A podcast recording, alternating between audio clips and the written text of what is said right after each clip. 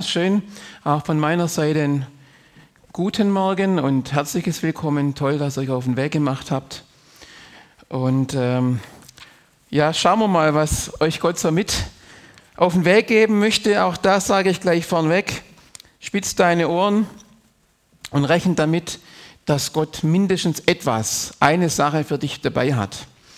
Da bin ich ganz fest davon überzeugt, dass ich die Sache, die mich seit mittlerweile gut 30 Jahre nach den Dienst der Verkündigung ermutigt und stehen hat lassen. Das Thema für heute Morgen habe ich mal so überschrieben, die Kraft des Loslassens. Was kann alles passieren, wenn ich loslasse? Bekanntlich lässt der Mensch und der Hund nicht gerne los. Das könnt ihr mal ausprobieren. Wer ist mit dem Hund aufgewachsen? Ja, also das könnte, äh, gibt es da jemanden, der mir das bestätigen würde, wenn man so einen Hund an der, also so am Knubbel, dass der da nicht loslässt, den kannst du hochheben, der hängt da an der Schnur. Wir, wir sind so gebaut, wir wollen eigentlich Sieger sein. Ja? Äh, oder andersrum gefragt, wer von euch verliert denn gern? So, so, yes! Ich habe so beim Tennis gesagt, ich finde es unfair. Wir machen das manchmal montags nach Absprache so. Wir spielen montags immer Doppel, meistens, also über den Winter, weil wir da eben nur einen Platz haben. Und das Gewinner-Double, das wird vom Gegner eingeladen, bekommt ein Bier. Und ich sage, es schmeckt nicht so gut wie Freibier. Alkoholfrei. Nee, also, äh, versteht ihr? Und dann habe ich schon gesagt, das ist doch eigentlich gemein dass die, wo gewinnen und sich eh schon freuen, die kriegen auch noch Bierzahl. Das müssen wir doch eigentlich mal umdrehen, dass sich mal der Gewinner freut. Weil freiwillig verlieren wird wegen einem blöden Bier keiner, so spreche ich euch. Das wird keiner machen. Außer die ganz Schlauen oder ein Extremschwabe oder so. Der, der sagt, ja komm, einmal schön verlieren und nachher frei wieder, super. Also wir verlieren nicht gerne. Und ähm, wir lassen ungern los. Und ich möchte euch heute so ein bisschen mitnehmen, was an Unglaublichem, an Sensationellem, an Gigantischen passieren kann, wenn wir es in der einen oder anderen Situation hinkriegen, doch mal loszulassen. Also man sagt ja auch so im, ähm, als säkularer Weisheitsspruch, der Klügere, der gibt nach. Ich muss jetzt mal hier die Kabel ein bisschen anders hinmachen, sonst haben wir nachher Kabel Chaos. Das wollen wir ja nicht. Also Gott hat auch ein Herz für die Techniker, gell? Nicht, dass ihr denkt.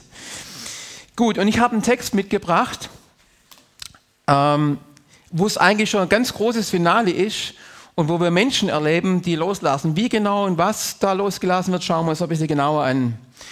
Da ist die Rede von Shadrach, Meshach und Abednego. Und gleich mal die Frage am Anfang, wie heißen oder wie hießen die denn ursprünglich?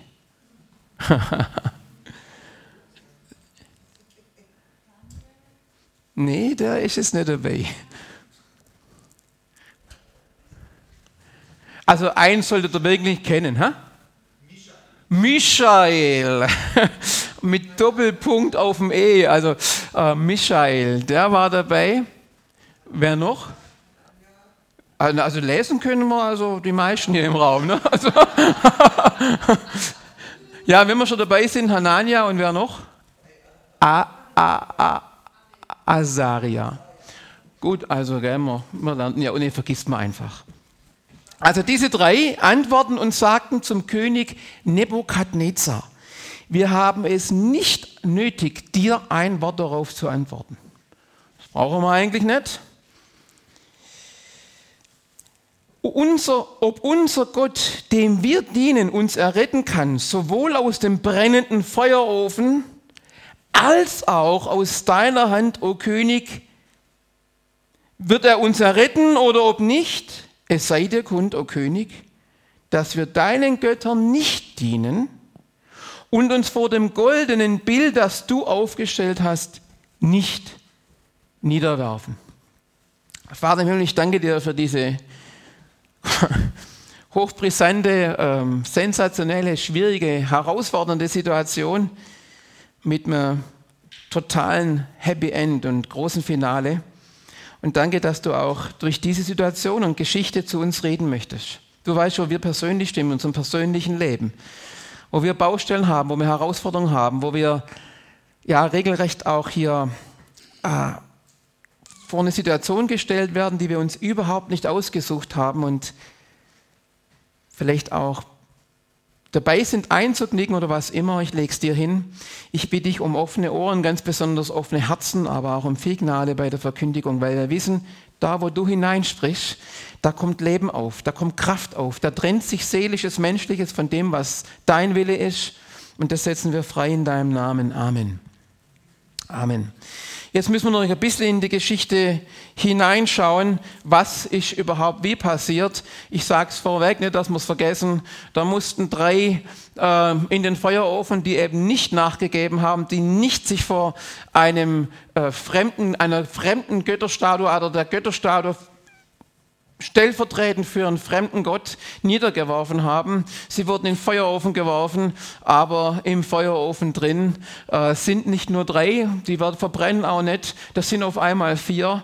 Nämlich, das heißt, er sah aus, sagt König Nebukadnezar, wie einer, der der Sohn der Götter ist. Wer könnte das sein?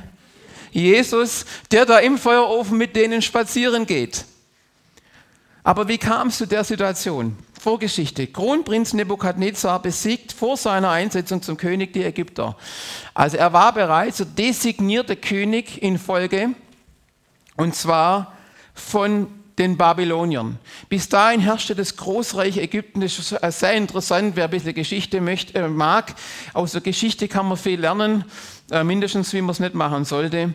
Was an der Geschichte immer wieder signifikant ist, Großreiche, Großherrscher kommen und gehen.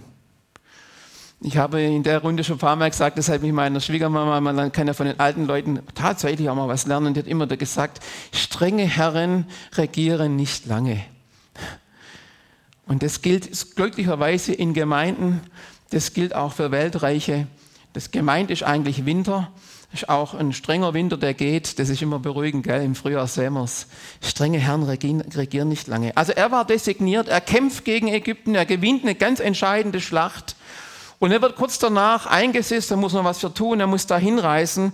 Da gibt es ja dann immer andere, die gern so auch so einen Job gern machen würden. Da, da gab es immer viel Gerangel und Kämpfe.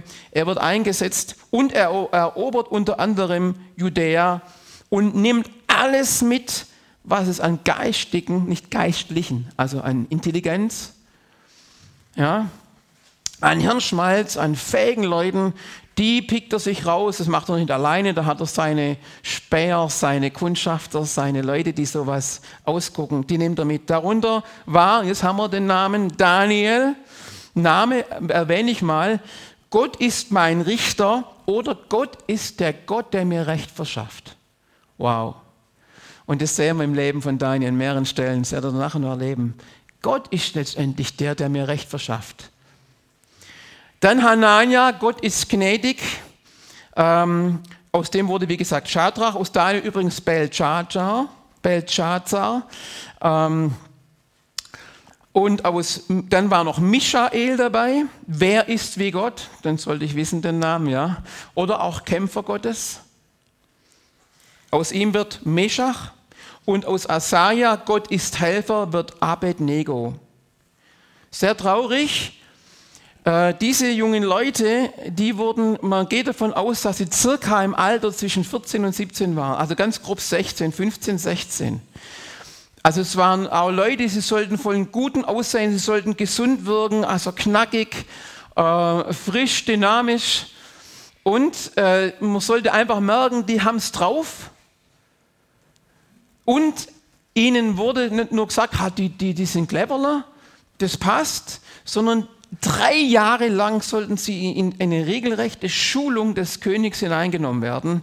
Und ich sage mal, ähm, das ist so wie bei unserer Bewegung, da gibt es die sogenannte, ähm, im BFP, also im Bund Freikirchlicher Pfingstgemeinden, gibt es die sogenannte Eingliederungsseminare. Äh, äh, also da geht es um was ist die Geschichte des BFP? Äh, was macht den BFP aus? Ich sage immer so, das sind die Einordnungsseminare. Da, da, ja, natürlich, ich meine, man will, jeder möchte natürlich in seinem Stall nicht Leute haben, die grundsätzlich erstmal dafür, dass sie dagegen sind. Ne? Also man will ja schon, dass Leute das, was, von dem man überzeugt ist, auch mitgehen können.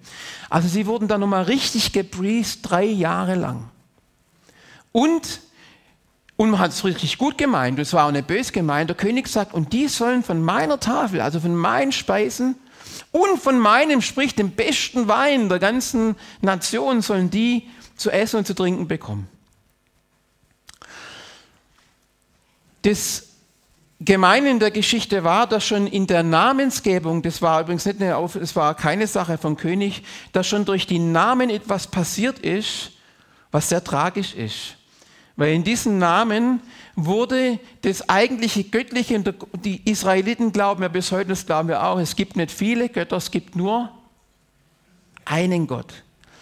Und da wurde praktisch immer so in die Namen, das lassen wir jetzt im Detail weg, rein infiltriert in Bezug zu anderen Gottheiten. Und es war einfach damals so ein globaler Glaube, ja, es gibt einen Gott und wir glauben auch, dass es einen Gott der Israeliten gibt. Aber es gibt eben für jedes Volk, für jede Nation einen speziellen Gott. Wir müssen nur gucken, dass wir unseren Gott genügend befriedigen, weil wenn wir unseren Gott genügend befriedigen, dann wird er auch dafür sorgen, dass es uns gut geht, dass es bei uns passt. Und augenscheinlich war ja alles Roger, weil Nebukadnezar und da wird auch nachher geschrieben, durch die Hand Gottes letztendlich, dass Gott es so geführt hat. Äh, er hat ja Judäa, eben die Ägypter besiegt, er wurde großreich, er hat Judäa eingenommen, er hat äh, Jerusalem eingenommen, er konnte viele, viele Leute rekrutieren. Erleben wir es leider auch im Krieg. Habt ihr mitgekriegt von den Kindern, die da deportiert werden, die dann gepriest werden, denen, denen praktisch äh, bestimmtes Gedanken- und Geistesgut eingepresst werden soll sehr, sehr tragisch. Und diese Namen, wie gesagt, sie haben weggeführt ähm, oder sollte sie wegführen von dem, ähm, von dem, was sie ursprünglich mitgebracht haben.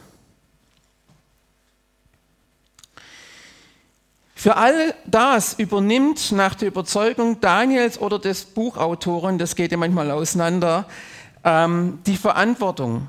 Der Herr gab, gab, in seine Hand Joachim, das war der Jud, äh, äh, König des Südreiches Juda, den König von Juda und einen Teil der Geräte des Hauses Gottes. Der Herr gab in seine Hand. Also man war sich hier total sicher, Gott hat es aus welchen Gründen auch zugelassen. Jesus selber sagt, ich bitte dich nicht, er spricht zu den Jüngern, ich bitte dich nicht, dass du sie aus oder von der Welt nimmst. Und das war ein Land unter römischer Besetzung. Also auch unter fremder Herrschaft. Sondern wie geht es weiter? Sondern dass du,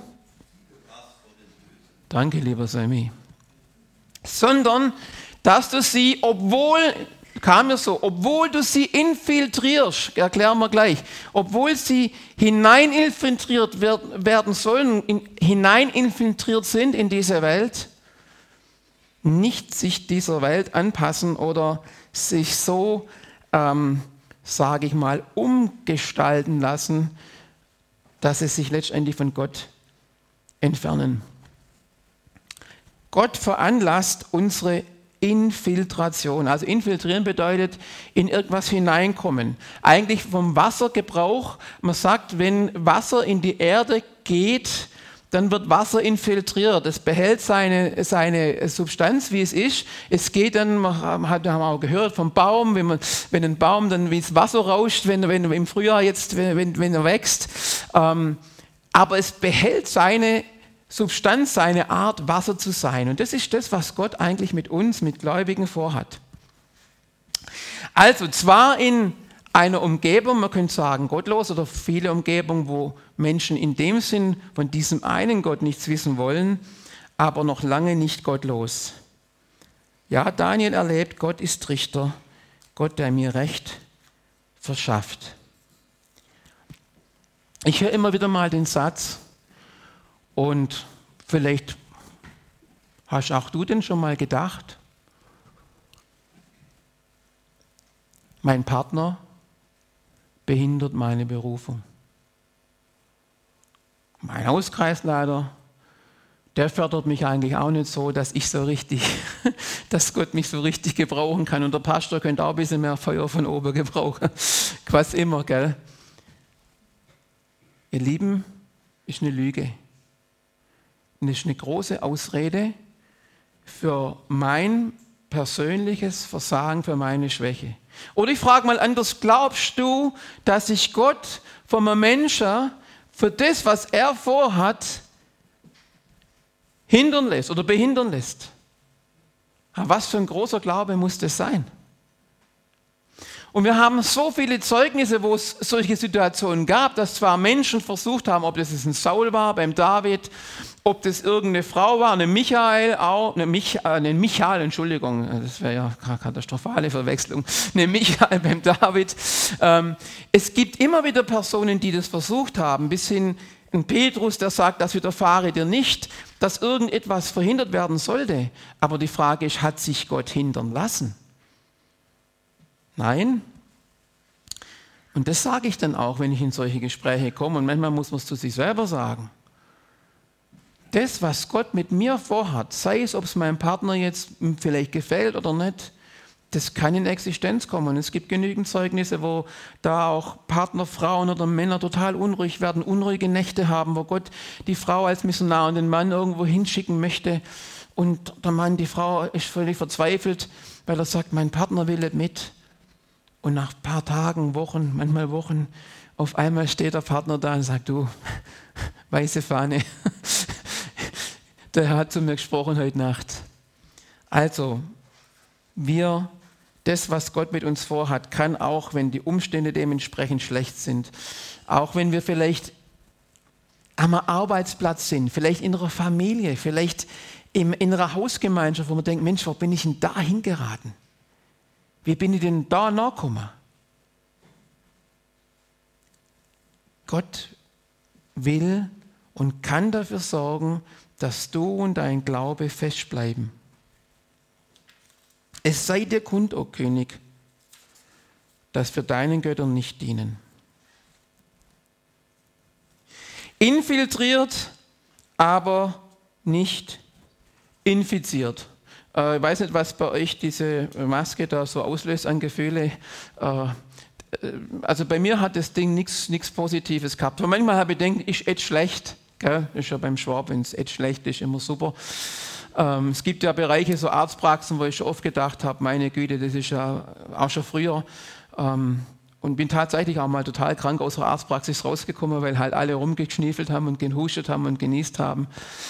Aber große Freude hat mir das Ding nicht, nicht, äh, nicht, nicht, nicht gemacht. Und doch ähm, muss ich sagen, Schutz ist gut. Und genau das passiert. Wir sind, wir sind infiltriert, aber nicht infiziert. Warum? Weil Gott unser Schutz ist. Wir sind in Gefahr, aber unter Gottes Schutz. Daniel er nimmt sich von seinem Herzen vor, sich nicht mit der Tafelkost des Königs zu infizieren. Äh, man muss mal wissen, dass man davon ausgehen darf, dass dann natürlich auch Schweinefleisch, was damals im Volk Israel und andere Speisen untersagt waren, unter anderem war auch das Trinken von Wein, zumindest im täglichen Geschäft und so weiter, mit Ausnahmen von Festen und so, jetzt auch verpönt oder wurde eher nicht empfohlen. Ähm, aber das Interessante ist, er bockt sich nicht und sagt, also das kommt nicht in die Tüte. Ähm, wer bin ich? Sondern er geht zu dem Verantwortlichen, der über ihn eingesetzt ist, der, der die Meute praktisch priesen soll und sagt, hey du, könnte man da nicht eine Ausnahme machen? Dann sagt er, du sag mal, weißt du nicht, was für eine Gefahr du mich bringst? Wenn das der König mitkriegt, ich krieg dermaßen auf die Mütze, der, der, der macht mich einen Kopf kürzer. Und dann sagt Daniel, komm, ähm, lass uns doch einen Test machen von zehn Tagen. Und lass uns es anschauen, wie das aussieht nach dieser Zeit. Und der Hofbeamte, der hohe Verantwortliche, der lässt sich auf diesen Deal ein. Und das ist so ein Punkt, wo ich sage, wow, das hat auch was mit Loslassen zu tun. Wir müssen wenn wir in Schwierigkeiten sind, oft nicht gewisse Dinge durchpressen, sondern wir können auch vertrauen, dass Gott Wege ebnen kann. Und Gott, bin ich mir ganz sicher, er wollte eben nicht, dass dieser Mann in Schwierigkeiten kommt und hat sich da auch erbarmt und hat da ein grünes Licht geben lassen. Also es gibt einfach Situationen, wo wir nicht auf gut gesagt mit dem Kopf durch die Wand müssen, wo wir auch vertrauen können, dass Gott Dinge regelt, auch wenn sie im Moment blockiert sein mögen oder so scheinen. Also, wir sind infiltriert, nicht fiziert. Wir sind in Gefahr, aber unter Gottes Aufsicht. Der Hofbeamte ist begeistert. Er sieht, die sehen nach, ich weiß es nicht mehr genau, das muss ich ehrlich sagen, zehn Tagen oder sind es 21, jetzt glaube ich sind zehn. Zehn, Dankeschön. Ähm, die 21 Tage, das war das Fasten in Daniel 10, die habe ich durcheinander gebracht, danke. Ähm, aber es passiert etwas Außergewöhnliches. Der Nebukadnezar träumt. I have a dream. Und irgendwie kannte der so seine Pappenheimer und hat gesagt, also er hat so einen ganzen Stab gehabt von Leuten, die geschult waren in Traumauslegung und hat gesagt, ich will jetzt wissen, was ich geträumt habe. Und wenn ihr mir nicht sagen könnt, was ich geträumt habe, dann werdet ihr alle einen Kopf kürzer gemacht. Das ist mal eine Ansage.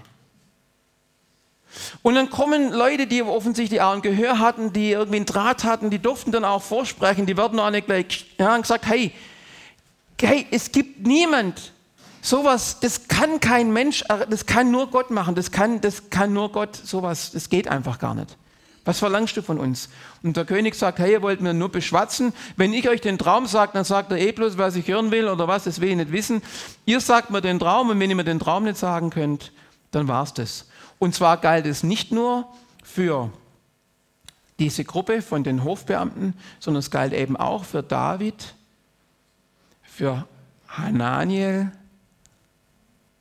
Michael, ich sage ganz bewusst deren ihren eigentlichen Namen, und Asaria. Und es kommt etwas ganz, ganz Entscheidendes. Jetzt geht David zu seinem Daniel zu seinem Danke. Elia, Elisa, David, Daniel, ist immer schwierig, gell? Es geht David, Daniel auf äh, seinen Vorgesetzten zu und sagt, du, ich will, sei, lass die Köpfe nicht hängen, ich will zu meinem Gott gehen, ich will Gott fragen und, das ist das eine, ich will Gott fragen weil es gibt nur einen, der sowas kann. Und zweitens, er geht auf seine drei Freunde zu, die nie so deklariert werden, aber es geht ganz klar hervor, dass es seine Freunde waren. Ähm, ich gehe auf meine Freunde zu und sage meinen Freunden, was Sache ist. Und das finde ich irgendwie stark. Er sagt ja nicht nur, gut, ich bin der Mann, der hier die Checkung hat. Es war so brisant, er wusste, er braucht, das hast auch du betont, Andreas, er braucht seine Geschwister. Hey Leute, es ist keine Schande, seine Geschwister anzurufen, seine Geschwister ins Boot zu nehmen, zu sagen, mir geht's nicht gut, ich habe ein Problem. Ähm, wir haben ja hier eine prophetische Trainingsgruppe. Wir in Kürze werden äh, zwei Drittel von uns, oder sind sogar fast drei Viertel, aus unserer Mannschaft plus ein paar Leute von auswärts, Pastoren, die ich kenne, ähm, an, der, an der Move dienen. Also unsere Leitertagung von der VM. Und wir haben von dort so starke Zeugnisse und auch aus unserem Vortreffen. Es war der Hammer. Wir hatten ein Online-Vortreffen, also virtuell. Und ich habe so starke Rückmeldungen bekommen, wie Gott Dinge, Dinge offenbart hat und hineingesprochen hat. Jetzt kannst du sagen, ja, war sowas auch schon dabei? Äh, I've had a dream, ja, also ein Traum und musst du mal sagen, nee, hey Leute, das ist Quatsch zu sagen, es, ähm, ich habe einen Traum gehabt, das rat mal mein Traum. Es war aber eine Forderung vom König, sie kam nicht drum rum. Es ging um Leben und Tod, wo Gott gnädig war. Es wird nicht, wenn du bockig bist und sagst, ja, ja, es soll der Michael mir mal sagen, was ich träumt habe, und wenn er das nicht weiß, dann will ich auch gar nichts wissen. Ich glaube nicht, dass es der richtige Weg ist, aber in diesem Fall hat sich Gott erbarmt. Ich habe das nur einmal erlebt bis jetzt in meinem Leben, aber sehr, sehr markant, das habe ich ja auch schon gesagt, dass wo unsere Tochter in großen Schwierigkeiten war, 10.000 Kilometer weg in Kolumbien beim äh, Freiwilligendienst, großen Schwierigkeiten waren, mir Gott ihre Situation messerscharf offenbart hat. Und Gott tut dieses Wunder. Er spricht zu Daniel in der Nacht in der Vision und er zeigt ihm diesen Traum. Und der König ist völlig von der Rolle und sagt, wo ist so eine Weisheit? Und er gibt ihm Daniel, er setzt ihn ähnlich wie bei Josef, er setzt Daniel als praktisch zweiten Mann im Reich ein. Er soll der Leiter der, der, der Weissager, Wahrsager im Hochsein und die ganze Provinz um Juda äh, und Babel, also nicht der Königshof, aber praktisch drumherum verwalten. Und er bittet den König und sagt, hey, könnte ich das bitte, lasst es meine Freunde machen. Ich möchte diese drei, von denen ich am Anfang euch berichtet habe, nämlich Hananiel, Michael, er hat die anderen Namen genannt, egal. Ähm, diese drei sollen das machen. Und der König hat ihm das gewährt und hat gesagt, wo ist so ein Gott? Es gibt, es sei euch gesagt, es gibt keinen größeren Gott als den Gott Israels. Aber wie vergesslich und manchmal undankbar sind doch Menschen. Derselbe, der das gesagt hat, der gesagt hat, wie kann es sowas geben? Das ist sensationell. Das ist der, der sich wieder dem eigenen Gott, auch mit den Namensverknüpfungen von den drei genannten, ähm, eine Götterstatue machen lässt und will, dass das ganze Volk, einschließlich alle, die bei ihm tätig sind, vor dieser Götzenstatue niederfallen. Und ihm wird es zugetragen. Und interessanterweise natürlich sind das Leute, ähm, die so ein bisschen in Konkurrenz waren zu den drei genannten, ähm, die eigentlich aus dem südlichen Judäa kamen und eigentlich selber diese Position haben wollten. Und die schwärzen die drei an beim König und sagen, du, wir haben gehört, die machen das nicht. Und der König sagt, hey Jungs, Mädels, kommt mal schön her. Und er sagt zu ihnen, Schwamm drüber. Das war schon mal eine ganz große Gnade. Er sagt Schwamm drüber. Das. Aber wenn ihr jetzt, ihr seid einfach vernünftig und wenn die ganzen Instrumente, was es da alles gibt, dann macht ihr einfach mit und fallt nieder. Und dann vergessen wir das und ist alles geschwätzt. Und dann kommt dieser markante Satz, den sie sagen, es sei dir kund, o König, dass wir deinen Göttern nicht dienen und uns vor dem goldenen Bild, das du aufgestellt hast, nicht niederwerfen werden. So, das ist die Geschichte. Und jetzt ist die Frage, was hat es mit mir mit meinem Leben zu tun. Umgeben von Unglaublichem, aber niemals ohne Glauben. Auch hier wurde losgelassen.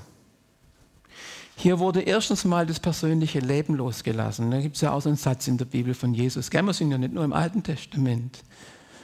Sagt, wenn das Weizenkorn, da dam, da dam, das ist schwierig, gell? Christ is enough for me. Ein bisschen heftig, also die Frau darf man schon liefermaßen, ist alles in Ordnung, gell? Also die Kinder auch, also manchmal auch ganz schwierige Texte. Wenn das Weizenkorn nicht in die Erde fällt und stirbt, so wird es keine Frucht bringen. Also sind, sie lassen ihr persönliches Leben los, aber sie lassen noch was anderes los. Sie lassen diesen Anspruch los, was Gott zu tun hat. Und das ist etwas, das begegnet uns, oder mir zumindest, und auch besonders in unseren Kreisen zu wenig. Wir haben einen Gott, der Wunder tut. Oh wow, die Begeisterung ist sensationell, okay. Äh, wird, ne? Wir haben einen Gott, der Wunder tut, aber wann er sie tut und wie er sie tut, ist seine Sache. Im Hebräerbrief werden die, die zersägt werden, die praktisch hingerichtet werden, bis hin zum Johannes, dem Täufer, Jesus war dabei, die werden als die Größten, als die, die Ultrahelden proklamiert und offenbart. Und sie lassen diesen Anspruch los, ich sage es mal ein bisschen krass, Gott vorzuschreiben, was Gott zu tun hat. Und ich sage, ich glaube auch, dass das in vielen Situationen nicht immer, es ist schon auch gut, gewisse Dinge zu bekennen, gar keine Frage. Mit dem Herzen wird geglaubt zur Gerechtigkeit, mit dem Mund bekannt zum Heil, keine Frage. Aber doch niemals so, dass wir Gott vorschreiben, was er zu tun hat. Und ich glaube, wenn wir da auch lernen in Situationen, die so auswegslos scheinen, Gott zu vertrauen, er macht keine Fehler.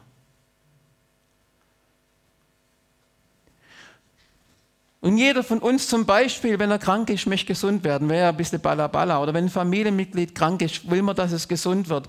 Wenn jemand aus der Gemeinde krank ist, wir beten, dass Leute gesunden, weil das heißt ja unser Auftrag, wir sollen beten, Kranke werden sich wohlbefinden. Aber wir glauben auch, dass wenn es anders kommt, dass sie den schauen, auf den, den sie geglaubt haben.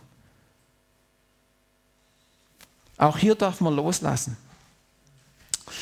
Was wir tun und was diese drei gemacht haben, und jetzt kommt auch eine Frage, wir werfen unseren Hut in den Ring. Wer weiß, woher dieser Ausspruch kommt? Andreas müsste es wissen. das ist ein, Aus, ein, ein, Spruch, der aus dem äh, Boxsport kommt. Und das bedeutet, es gab ja immer Schaukämpfe und da, und da, durften auch Profis oder Amateure gegen Profis boxen. Und wenn mal so ein Amateur den Mut hatte, weil er einfach gedacht hatte, was der drauf hat, das kann ich auch, dann ist er, also hat er das Handtuch, hat er seinen Hut in den Ring geworfen und gesagt, ich bin bereit. Und es war ein sehr, sehr mutiger Schritt, weil gegen Profi zu boxen, das musst du wirklich gut überlegen. Aber das haben diese drei gemacht. Die haben gesagt, alles wird passieren aber das nicht. Das nicht, wir werden nicht niederfallen.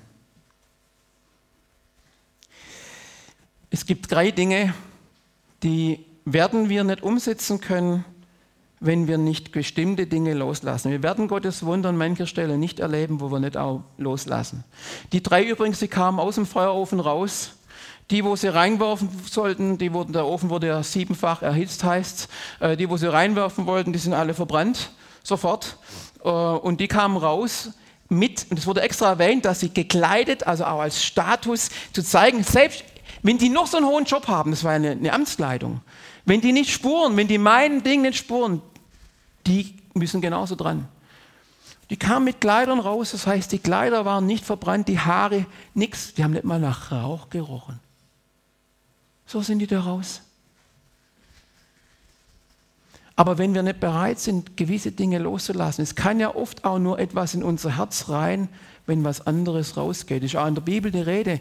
Legt ab, legt ab den alten Menschen, die alten Kleider, zieht an.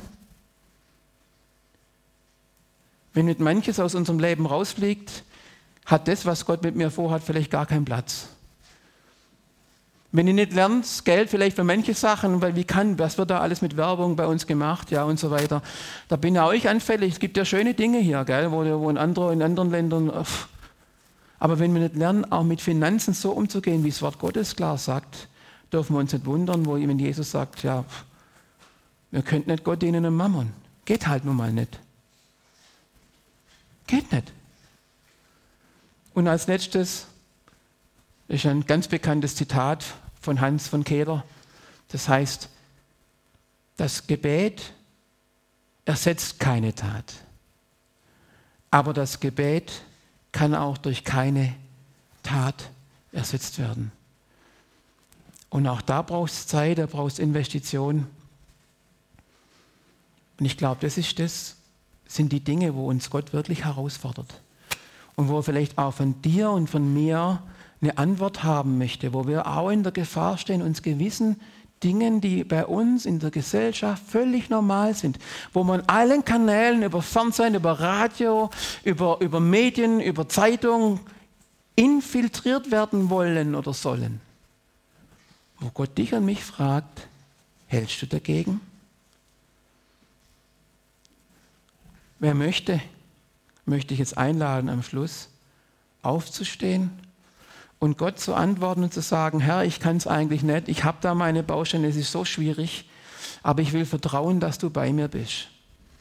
Und so wie damals Jesus mit in diesen Feuerofen rein ist, wird mit dir Jesus auch in die Situation reingehen, die dir schwerfallen, aber du musst es wollen. Oder ich. Wir müssen es wollen. Wer will dafür aufstehen? Ich will euch nicht drängen, wirklich nicht. Aber ich glaube, der Heilige Geist steht auch vor deiner Tür und fragt dich, gibt es irgendwas, wo dir schwerfällt und wo ich dir helfen darf, wo ich mit dir in diesen Feuerofen reingehen darf? Jesus, du siehst jedes Herz, du siehst jeder, der steht. Und du siehst, wie schwer es uns fällt, von manchen Dingen die uns, wo, wo auch Druck ausgeübt wird auf unser Leben, wo es uns schwerfällt, gewissen, gewissen Dingen unseren Hut in den Ring zu werfen. Einen Kampf anzutreten, den wir eigentlich schon verloren haben von der Theorie. Aber mit unserem Gott, mit dir, Jesus, werden wir über Mauern springen, werden wir über auch Hürden der Versuchung äh, und Hürden, die uns abhalten wollen, uns für dich zur Verfügung zu stellen, überwinden. Und du siehst jedes Herz und möchtest jeden Einzelnen segnen, Jesus, mit Power, mit Kraft aus der Höhe. Dass da, wo es gilt, Dinge niederzulegen, ähm, Sieg ist, um dein Wunder, deine Kraft, deine Power, ähm, dein Unfassbares in Unfassbarem zu erleben in Jesu Namen. Danke, Jesus. Amen.